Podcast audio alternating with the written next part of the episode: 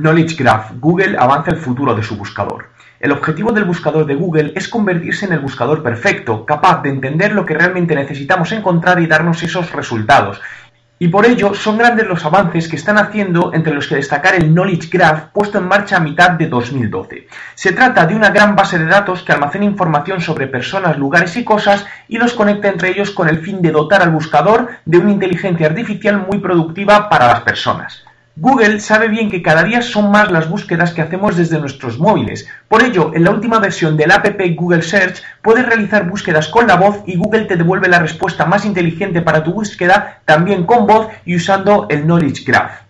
Dentro de mi blog www.juanmerodio.com puedes ver un vídeo de cómo funciona este nuevo sistema.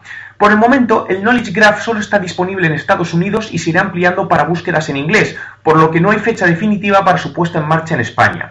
¿Cómo crees que afectará al SEO el nuevo Knowledge Graph de Google?